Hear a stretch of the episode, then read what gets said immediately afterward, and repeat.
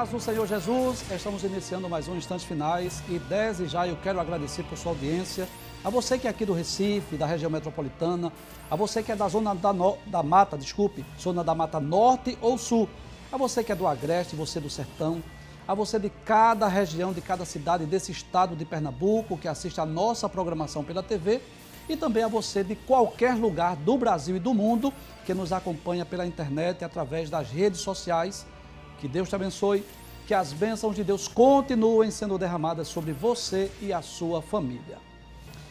Aproveito nesse momento para agradecer mais uma vez a você que acompanha a nossa programação pelo YouTube, pelo Facebook, pelo Instagram, através dos canais Rede Brasil Oficial e também IEADPE Oficial ou através do site www.iadpeplay.org.br. Por gentileza, divulgue a nossa programação para seus familiares, para seus amigos, para que outras pessoas sejam edificadas através da programação da RBC.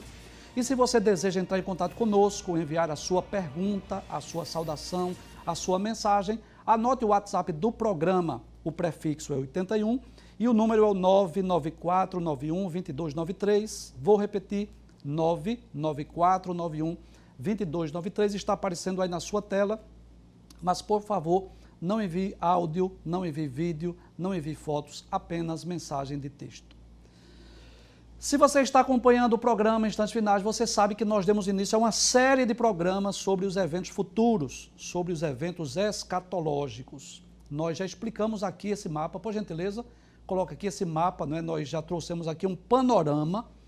É claro que não foi possível nós vermos todos os eventos detalhadamente, não é? mas prometemos que vamos estar explicando sobre este mapa escatológico a partir da próxima semana. Né? Então, essa semana, nós estamos estudando dois temas importantíssimos para que nós possamos compreender esse mapa, porque o mapa começa com a ressurreição dos santos, e para isso eu preciso explicar dois temas principais. O primeiro é sobre a morte.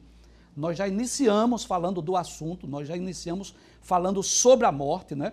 Eu quero até recapitular o que foi que nós já vimos. Nós já vimos que a morte é um tema de interesse de praticamente todas as pessoas, principalmente de teólogos e líderes religiosos. Nós vimos também que somente a Bíblia, só a palavra de Deus tem a resposta correta acerca da morte do estado intermediário. Nós vimos também que a morte, vimos o que a morte, a separação da alma e espírito do corpo, quando a substância imaterial sai do corpo, aí ocorre a morte física, né? Já dissemos que a morte entrou no mundo como uma consequência do pecado. Já dissemos também que todos nós estamos sujeitos à morte, mas claro, nem todos dormiremos, porque os salvos que serão arrebatados não experimentarão a morte. Vimos também que a morte é uma espécie de uma ponte, não é que nós atravessamos de uma vida finita para uma vida infinita, de uma vida mortal para uma vida imortal. E dissemos também que essa ponte pode nos levar para uma eternidade feliz e segura com Cristo ou pode nos levar também para a condenação eterna, dependendo das nossas próprias escolhas. Vimos como a Bíblia descreve a morte, há vários termos bíblicos né, para a morte, o dormir, é, expirar, tornar ao pó, vários termos, nós lemos todos esses textos aqui no programa ontem e explicamos também sobre os três tipos de morte: a morte física, a morte espiritual e a morte eterna. Nós vimos isso no programa de ontem. Concluímos o programa ontem dizendo que nós cristãos não devemos temer a morte. Nós podemos até temer um acidente, um desastre, um incêndio por conta dos do, da nossa preservação da vida. Mas nós não devemos temer a morte, porque com certeza, quando um salvo, um crente salvo, ele dorme, ele morre, ele passa para uma situação muito melhor. Paulo disse isso em Filipenses 1:23. Estar com Cristo é muito melhor, por isso que nós não devemos temer a morte, né?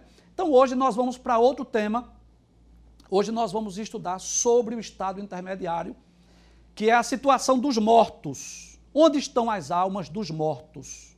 Será que estão vivas? Será que estão dormindo? Será que estão conscientes? Será que têm lembrança de alguma coisa? Então, no programa hoje e amanhã, nós vamos estudar esse tema. Antes de nós lermos o texto ou explicarmos qualquer coisa, eu gostaria de explicar esse termo aqui, intermediário. Por que chama-se esse evento escatológico de estado intermediário? Você sabe que intermediário é aquilo que está no meio. Por exemplo, a minha Bíblia está no estado intermediário entre as minhas duas mãos. Então, o estado intermediário é o estado entre a morte física e a ressurreição. Por isso que recebe esse título. É o período de tempo em que a pessoa morreu fisicamente e vai ressuscitar. Esse período aí é chamado de estado intermediário. Você sabe disso se você está acompanhando o nosso programa, que geralmente eu convido você para ler o texto na sua Bíblia, mas hoje com exclusividade eu quero que você acompanhe aqui na tela, porque, graças a Deus, a equipe do programa, essa equipe que eu elogio e parabenizo todas as noites, uma equipe muito eficiente, preparou aqui umas telas com imagens, com ilustrações, vai ficar melhor para você ver. Então, hoje, com exclusividade, eu quero que você acompanhe a leitura na tela da sua TV, do seu computador ou mesmo do seu celular, onde você estiver assistindo. Amém? Então, vamos ler São Lucas, capítulo de número 16, versículos 19 a 31, que tem por epígrafe o título A Parábola do Rico e Lázaro. Diz assim: Ora, havia um homem rico e vestia-se de púrpura e de linho finíssimo, e vivia todos os dias regalada e esplendidamente. Havia também um certo mendigo chamado Lázaro, que jazia cheio de chagas à porta daquele, e desejava alimentar-se com as migalhas que caíam da mesa do rico, e os próprios cães vinham lamber-lhes as chagas. E aconteceu que o mendigo morreu e foi levado pelos anjos para o seio de Abraão. E morreu também o rico e foi sepultado. E no Hades ergueu os olhos, estando em tormentos, e viu ao longe Abraão e Lázaro no, seu seio.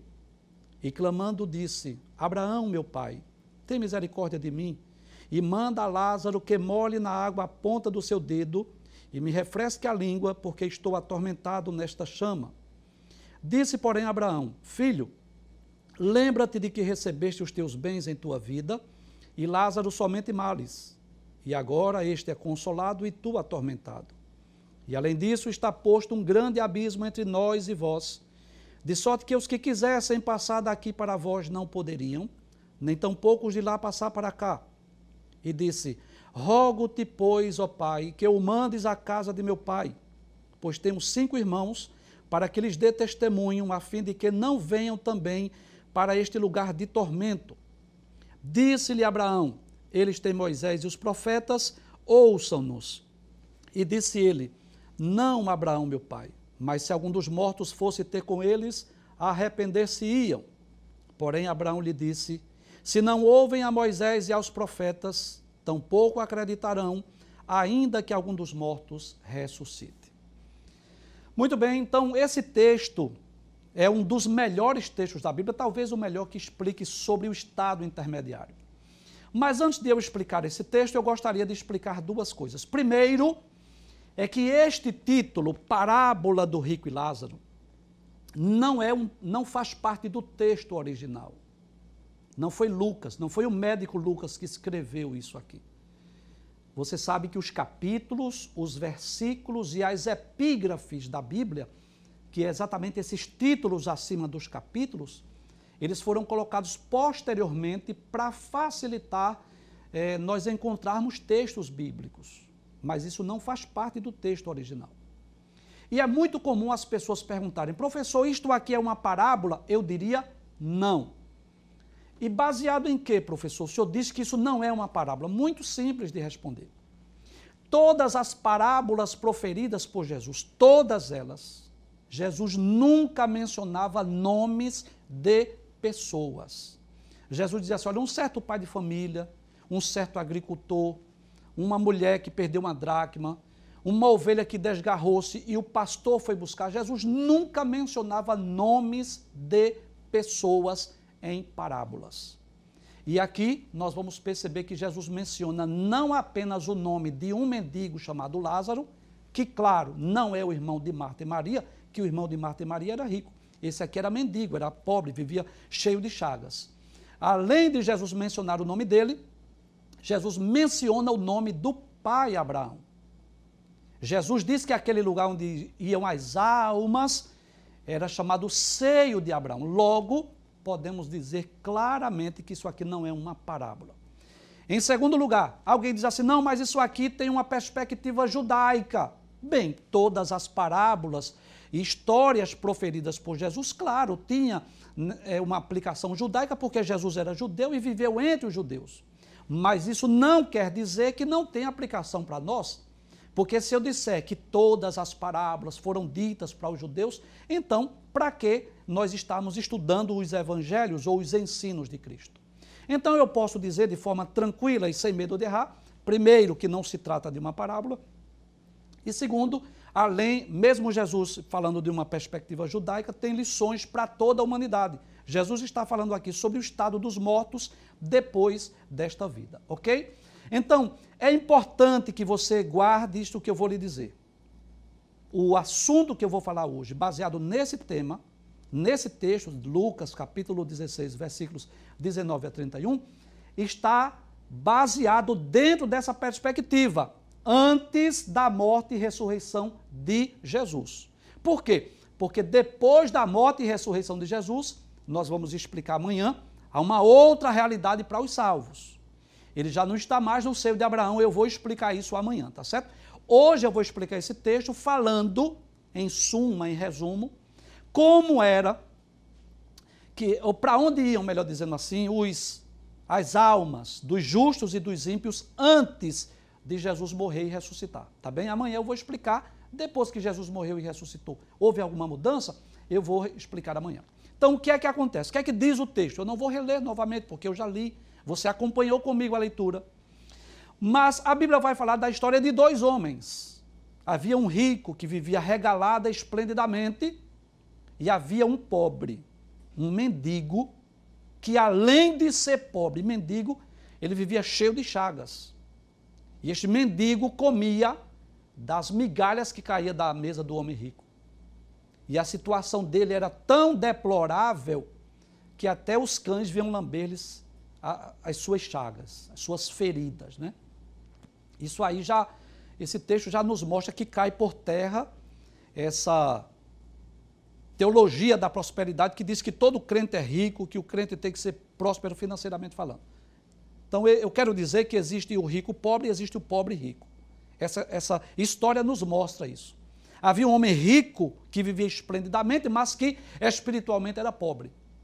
Mas havia um homem muito pobre, um, um, uma pessoa que vivia cheio de chagas, chamado Lázaro, mas que era rico para com Deus. Né?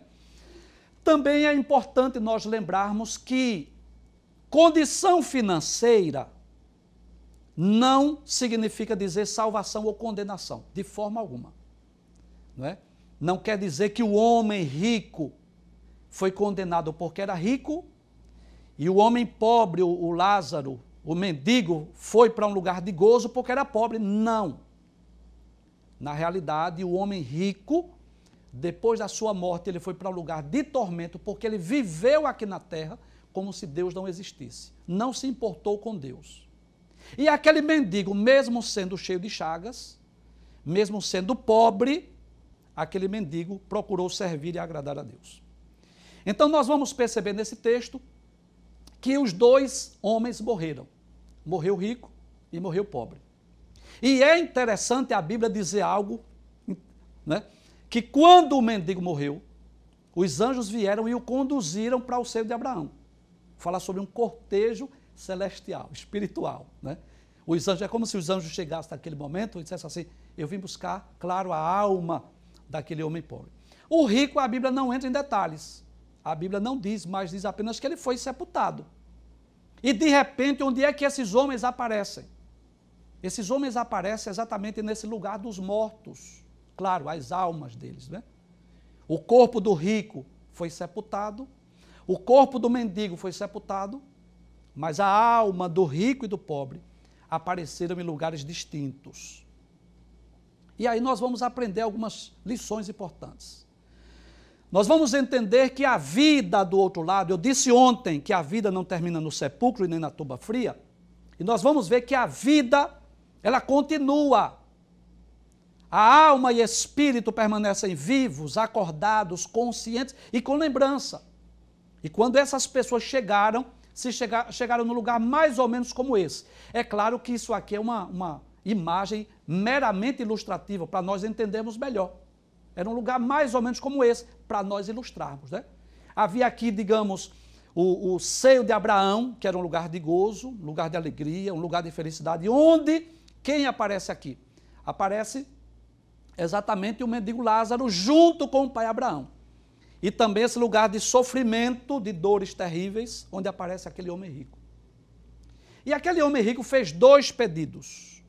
Eu considero os dois pedidos mais tristes da Bíblia. Primeiro pedido: o homem que estava aqui em tormentos, ele pediu para que o pai Abraão, ele reconheceu que o pai Abraão tinha uma autonomia aqui, um, um, digamos assim, uma liderança, um domínio aqui, para que o pai Abraão mandasse que Lázaro molhasse a ponta do dedo para refrescar a língua do homem que estava em tormentos, para refrescar a língua, porque ele já estava em tormentos. O pai Abraão disse: não é possível. Existe um abismo aqui. De sorte que quem está aqui não pode passar para cá e quem está aqui não pode passar para lá. Aí ele fez o segundo pedido. Qual foi o segundo pedido? O segundo pedido que ele fez é que, fez é que o pai Abraão mandasse que Lázaro voltasse à terra para quê? Para evangelizar os seus cinco irmãos que estavam na terra. Para quê? Para que os cinco irmãos não viessem para cá, para esse lugar de tormento. Bem, lendo esse texto, nós podemos extrair diversas lições. Nós selecionamos dez lições que nós podemos extrair desse texto. Vamos lá. Dez lições que podemos aprender sobre o estado intermediário baseado nesse texto. Eu não estou dizendo que são as únicas dez lições, talvez exista outra, não, talvez não, com certeza existem outras, mas selecionamos dez para falarmos do programa hoje. A primeira nós já explicamos, não se trata de uma parábola, se trata de quê? De um fato real. O senhor diz baseado em que isso, professor? O fato de ter o nome não só de Lázaro, mas do pai Abraão, que com certeza é o pai da nação hebreia, judaica, não é? Então não é uma parábola. Segundo, nós aprendemos que a vida não termina na sepultura, não termina no cemitério. Finda-se os projetos terrenos. É, é, esse o sentido que Eclesiastes, acho que é capítulo 10, versículo 9, o inverso, que diz: Olha, tudo quanto vier a mão para fazer, desfaze-o conforme as tuas forças, porque para a sepultura, onde tu vais, não há ciência, não há indústria, não há sabedoria. É no sentido físico, humano, terreno. Mas a vida, ela continua. A nossa alma é imortal. Nós temos dentro de nós uma duas substâncias imateriais espirituais, que é a alma e o espírito. A alma é a sede das emoções, é o homem interior. E o espírito é aquela parte espiritual que nos conduz a Deus, que nos faz conhecer a Deus e servir a Deus. O doutor Scofield, ele, ele explica muito bem isso. O doutor Scofield diz que com o corpo nós conhecemos o mundo através dos cinco sentidos, com a alma nós conhecemos a nós mesmos e com o Espírito nós conhecemos a Deus e temos comunhão com Ele. Essas duas substâncias, alma e espírito, são juntos e inseparáveis. Se o homem é salvo, vai alma e espírito para o paraíso. Se o homem não é salvo, vai alma e espírito para o lugar de tormentos. Mas essa é a segunda lição que eu quero chamar a atenção, que a vida não termina na sepultura. Termina sim os projetos humanos. Termina sim a vida terrena, mas eu disse que a morte ela é uma espécie de uma ponte que nós passamos para uma vida é, infinita. Terceira lição: as almas não estão vagueando na terra, e eu quero chamar a sua atenção e dizer com muita propriedade à luz da Bíblia. Se tem algum espírito de familiar baixando em algum lugar aí, isto é mentira são espíritos demoníacos que se fazem passar por espíritos familiares. Mas à luz da Bíblia, as almas não ficam vagueando. Se alguém supostamente apareceu e revelou-se ou até disse algum segredo, alguma coisa, são demônios. espíritos enganadores. Nós vamos falar sobre isso amanhã com mais detalhes, tá bem? Então as almas não ficam vagueando, não. Elas vão para um lugar já pré-determinado ou pré-estabelecido. Eu digo pré-estabelecido nesse sentido. Se for um justo, vai para um lugar de gozo, se for ímpio, pecador, vai para um lugar de sofrimento. Em quarto lugar, o destino das nossas almas depende das nossas decisões enquanto estivermos vivos. Sou eu quem vou decidir para onde a minha alma vai no futuro. Sabia disso? Não é Deus, não, não. Porque se fosse Deus quem decidisse o destino das nossas almas, Deus seria injusto colocar uns no lugar de gozo e outros no lugar de sofrimento. E eu digo aqui todas as noites, em todos os programas: Deus não comete injustiça. Então nós vamos perceber que o destino das nossas almas depende das nossas escolhas. Somos nós que decidimos onde vamos passar a eternidade. Por sinal, essa é a maior e mais importante escolha da vida. A, a, a maior e mais importante escolha não é a sua profissão, não é o seu curso, a sua faculdade, e também não é com quem você vai casar. A maior decisão e escolha da vida é onde nós vamos passar a eternidade. Em quinto lugar, a situação dos mortos ela é irreversível. Deixa eu vir para cá para você ler aí melhor. Ela é irreversível. Quem morre salvo não tem como perder a salvação. E quem morre condenado não tem como ser salvo depois da morte. Então é uma situação irreversível. Lembre-se que eu disse que o estado é intermediário porque está entre a morte e a ressurreição. Mas no sentido de salvação é algo irreversível. Se morreu condenado, não tem como ser salvo do outro lado da vida. Com muito respeito às pessoas de outra religião, com muito respeito. Mas não adianta rezar pela alma dele, porque ele já saiu daqui com um passaporte para algum desses dois lugares. E a reza, a missa não vai resolver isso, ok? Vamos para a sexta lição? Sexta lição que aprendemos: as almas estão vivas. Quem morreu? O corpo físico. Quem desceu à sepultura? O corpo físico. As almas não. A nossa alma e espírito são imortais. Alma e espírito não morrem. Sétima lição: as almas estão acordadas. Amanhã eu vou falar sobre o sono da alma. Amanhã nós vamos ver à luz da Bíblia que a alma não dorme, quem dorme é o corpo físico. Então as almas estão acordadas. Veja que os dois homens aparecem lá acordados. Terceiro, as almas estão conscientes.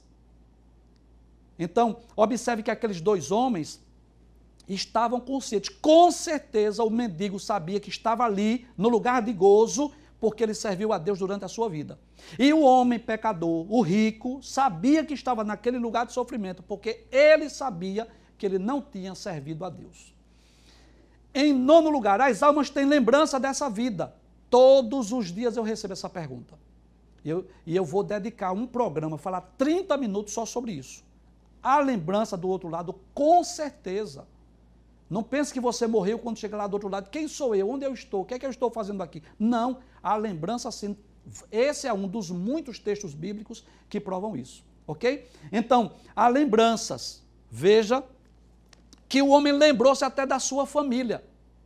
O homem lembrou até dos seus cinco irmãos, para que eles não fossem para o lugar de tormento. Não é? Décima lição: as almas dos mortos não podem evangelizar os vivos.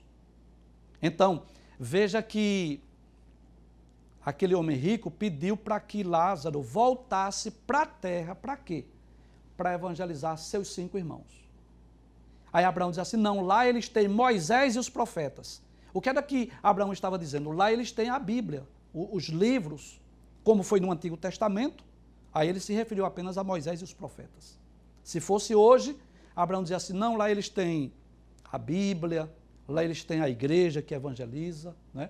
Então, são essas dez lições que nós queremos é, extrair desse texto. É claro que existem outras, mas dentro do nosso tempo foram essas que nós selecionamos. Mas eu não gosto de concluir o programa trazendo notícias ruins. Eu quero trazer uma notícia boa. Percebo que muita gente manda pergunta preocupado com um parente que já morreu, que já está do outro lado. Será que está salvo? Será que foi salvo? Será que se arrependeu? Olha, as pessoas que já morreram é com Deus. Não compete a nós né, julgar ou decidir. É Deus quem vai julgar, agora, claro, de, acordo com as suas escolhas. Mas eu quero lhe dizer que Deus está nos dando hoje essa oportunidade. Se você está vivo, se você está me vendo ou ouvindo, eu posso dizer que Deus está te dando a oportunidade para que você tenha um encontro com Cristo, para que você receba Jesus como seu Salvador pessoal, para que você entregue a sua vida ao Senhor Jesus Cristo, para você ter a certeza de quando você partir desta vida, você ir para uma vida melhor, uma vida de gozo e de alegria. Observe que aquele homem, né, é, é uma situação muito trágica daquele homem. Ele não queria que os seus irmãos fossem para lá. Ele queria que alguém pregasse o evangelho. E quem prega somos nós. É como se Abraão dissesse assim: olha, lá na terra, se fosse hoje, ele dizia assim: tem a Rede Brasil de comunicação que está pregando o evangelho para o mundo inteiro. Então nós estamos aqui para isso, para pregar o evangelho. Guarde esta palavra que eu, que eu vou lhe dizer agora. Quando morre um ímpio, uma pessoa não crente, um pecador, sem a sua salvação, sabe qual é o sentimento dele lá naquele lugar de tormentos? Ele nunca mais quer encontrar a sua família. O desejo dele é que alguém pregue o evangelho para seu, seu pai, ou sua mãe, ou seus filhos, para que nunca mais. Ele não quer encontrar os seus parentes, porque ele quer que os parentes sejam salvos que os parentes não vá para aquele lugar de tormento. Vou dar um exemplo, vou ser prático. É como se uma mulher crente é, tivesse perdido o marido, o marido lá, uma, desculpe, um, um casal não crente, o marido morreu, o marido não quer que a mulher vá para aquele lugar de tormentos, quer que ela seja salva. Mas para o crente, quando ele morre, o seu anelo, o seu desejo é um dia encontrar os seus parentes. Lembre-se disso. O destino da tua alma, quem decide é você. O destino das nossas almas, somos nós que decidimos. Muito bem, nós estamos chegando ao final do programa. Queremos mais uma vez agradecer ao nosso bom Deus, agradecer ao nosso pastor presidente pela honra, pelo privilégio. Agradecer a toda a Rede Brasil, com exclusividade essa equipe maravilhosa que nos auxilia, que nos ajuda aqui, essas imagens, não é?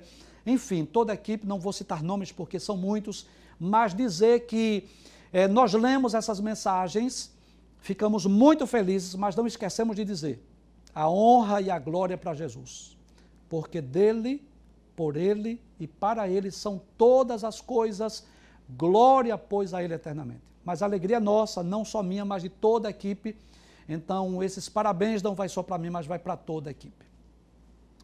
Se Deus permitir, amanhã vamos estar juntos mais uma vez. Vamos concluir o assunto sobre o estado intermediário. Vamos falar sobre o sono da alma. Vamos falar sobre a, a situação dos mortos em Cristo hoje. Será que eles estão lá no seio de Abraão? Vamos responder essa pergunta amanhã. Até amanhã, se Deus assim nos permitir, a paz do Senhor Jesus. Não esqueça, nós estamos nos instantes finais.